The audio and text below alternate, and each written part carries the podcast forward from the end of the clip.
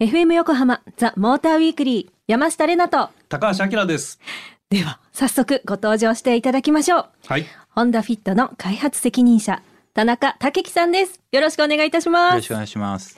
発売から5ヶ月が経ち可愛らしいあのフィットの顔が印象的でよく街中でもちょっと目に留まるようになってきましたね。最近見かけるようになってきたよね。はい、うん。あのその人気の理由っていうのはどんなところがあるのか教えてください。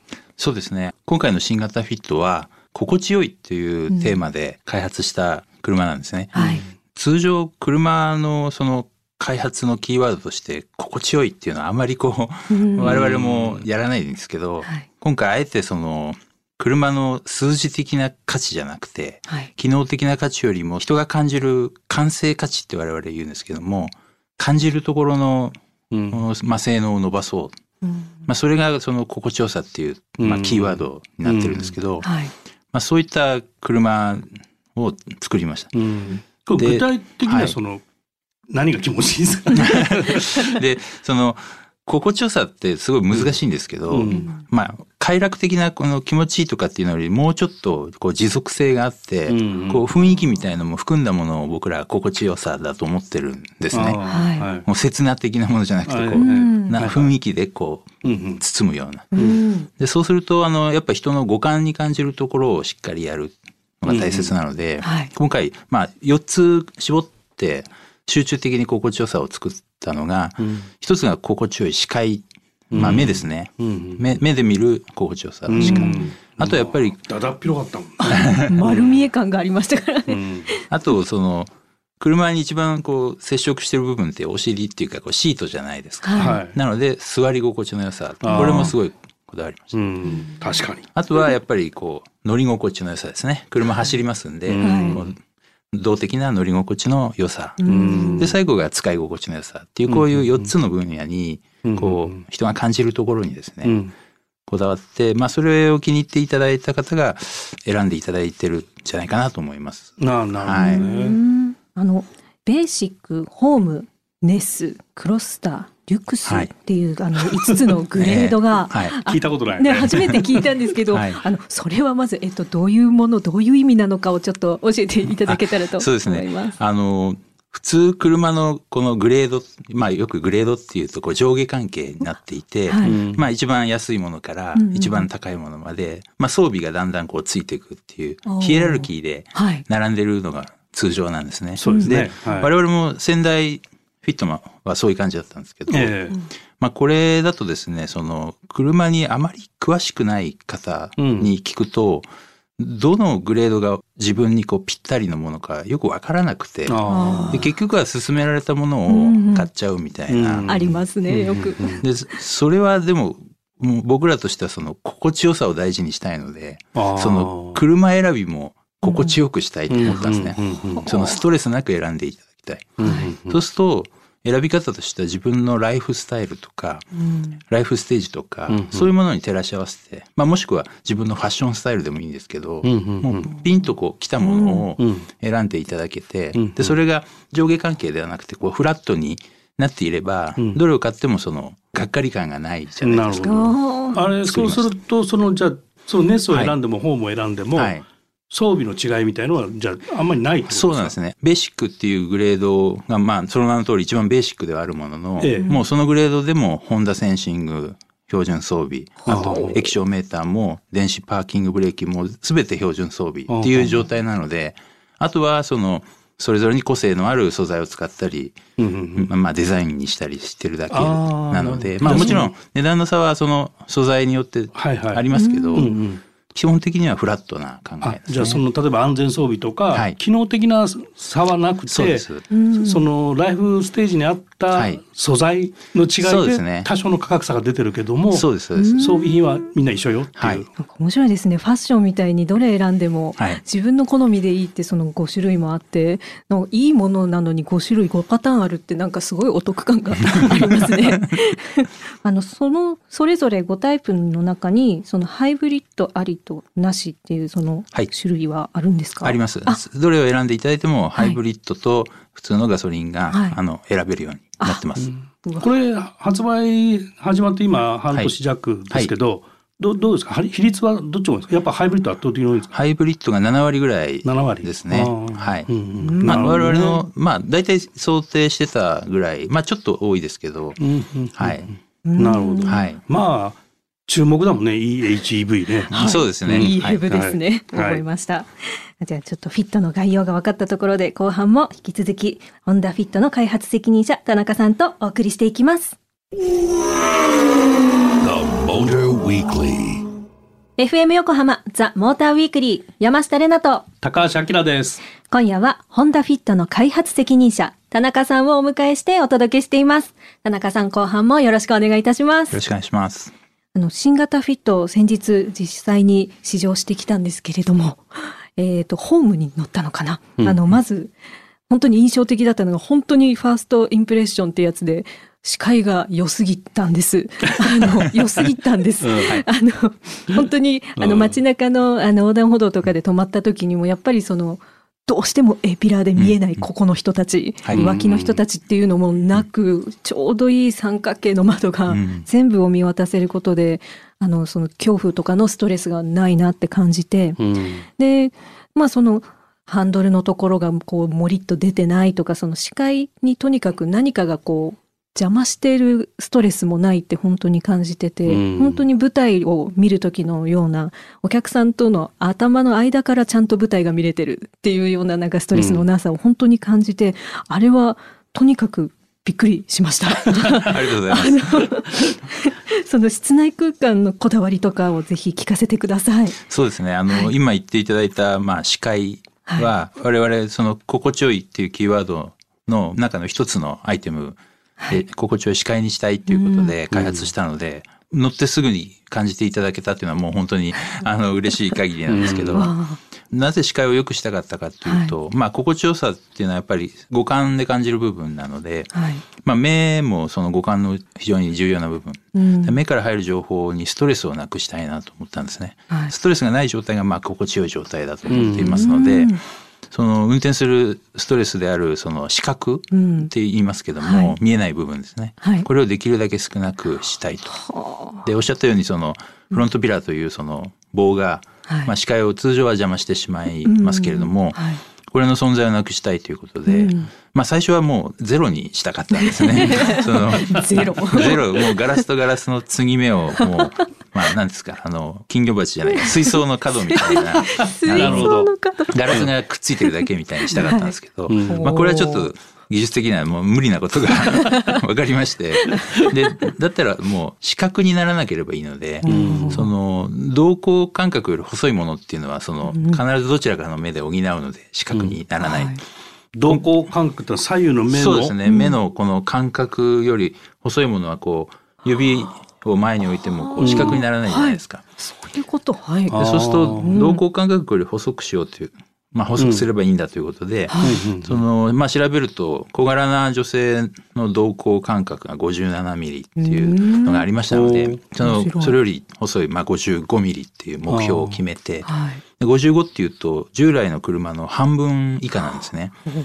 まあ、なのですごく半分以下なんです。なるほど。そこを目指してやった結果があの車のフロントピラーになっていて。はい、でもあのちょっと僕の方からあの技術的にね、ええ、あの A ピラーの細さを見ると、はい、大丈夫なのっていうのはちょっとこうあそうです、ね、あるんですけど、そこはどうなんですか？それはすごくよく言われるんですけど、はい、あのそれもあの安心していただいて大丈夫なんですけども、はい、2番目にあるピラー我々 A ダッシュピラーとかって呼ぶんですけど、はいはい、このドアの横にある柱でしっかりとあの衝突の荷重を支えるようになってますので、うんあの従来の車と衝突安全性能とは全く遜色ないので、うんね、はい、そこは大丈夫なようになってます。あじゃあその安全性を確保する場所をちょっと手前に持ってきて、はいで今まであったポイントをなるべく細くして、はい、まあ極端に言うとフロントウィンドウ支えてるぐらいの本当そうです、ね、強度があればいいやぐらいのそうですそうです。あの思い切りで。ガラスの保持しかしてないんですね、うん、実際には。はい、これ僕らがやっぱ試乗させてもらった時に最初に感じるのはやっぱ、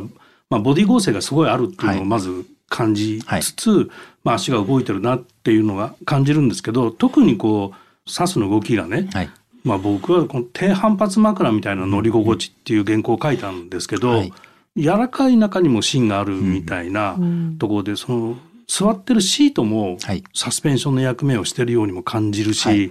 全般がそういうなんか新しい乗り心地だったんですよね。そうですね。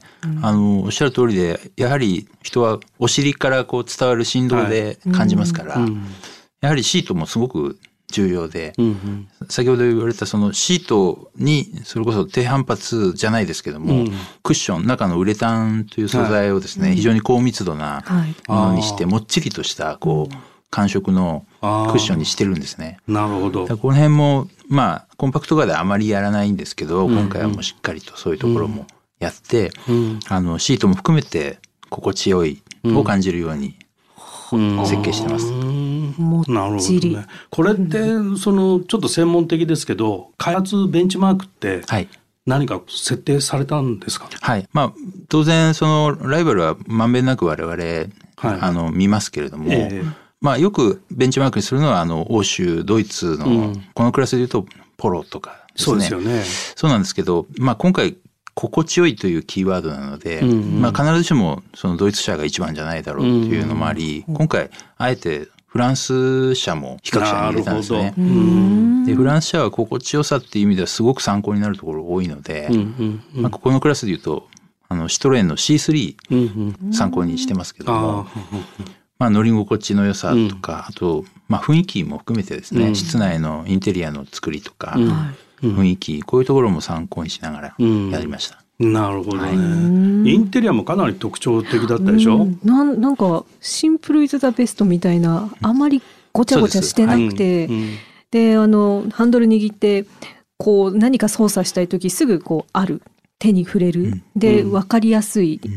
一回見とけばなんかなんだっけなんだっけってならないとか、あとその全部がフラットそうですね。で、うん。でもそのもっちりっていうのが、あのさっきキーワードであの思い出したんですけど助手席の前にこう収納はい。の蓋がもっちりしてて、あれがまた可愛かったんです。あなんかドアポケットとかなんかドアのあたりもはい。そうもっちりがあったり、でも収納はあるしなんか無駄のものがないっていう印象でしたよ。あすごいなと思いました、今聞いてて。狙ったところが全部、ああの伝わってる。分かってらっしゃるのかなとまさに、あの、手の触れる、はい。体の触れるところに、はい。そのさっき言ったそのもっちり素材を、うん、まあ、我々ソフトパッドって呼んでますけど、を集中的に配置してるんですね。うん。で逆に言うと触ったりしないところ、うん。めったにはい。体が触れないところは割り切ったりもしてるんですよ。うん。うん。うん。であの操作系も、はい。あの直感で操作できるものを選んでいるので、うん。例えば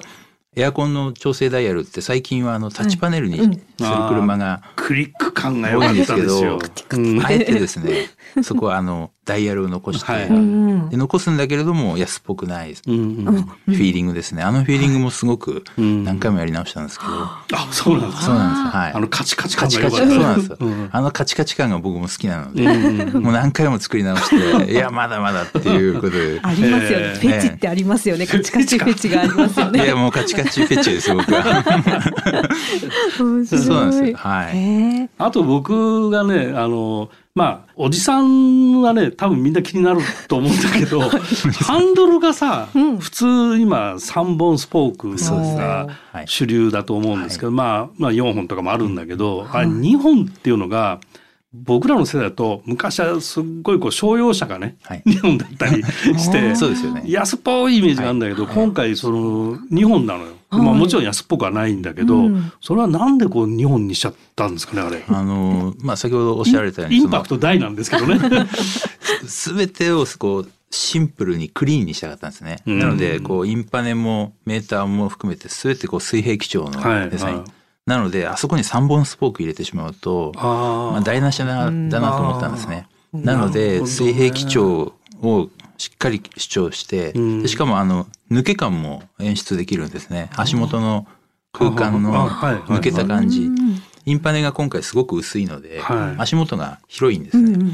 でそうすると日本スポークにするとスカッと通って見えるので、うんうんうんまあ、そういったことも含めてもうああえて3本入れずにうんうん。日本スポークにこだわって、そっか。あれ座ってみるとさまあダッシュボードの低さはい。がすごくインパクトあって、はい。で厚みが薄いからはい。足元がすごく広くて、はい。でハンドルが2本スポークだからこそ自分の足元がよく見えるっていう。そこのすっきり感か。膝周りのあの抜けた感じっていうのはそれで演出できてますし、ただあの日本スポークどうしても安っぽく見えちゃう可能性がやっぱり、まあ我々もそう思ったんで、実は材質はめちゃくちゃこだわって、あのあのレザーは正直高いレザーなんですね。なるほどね。握り心地も良かったですもん。あれももっちりしてましたよね。はい。へえ、面白あともう一つエンジンでね、はい、あのハイブリッドの話が前半で聞けましたけども、はい、エンジンの音？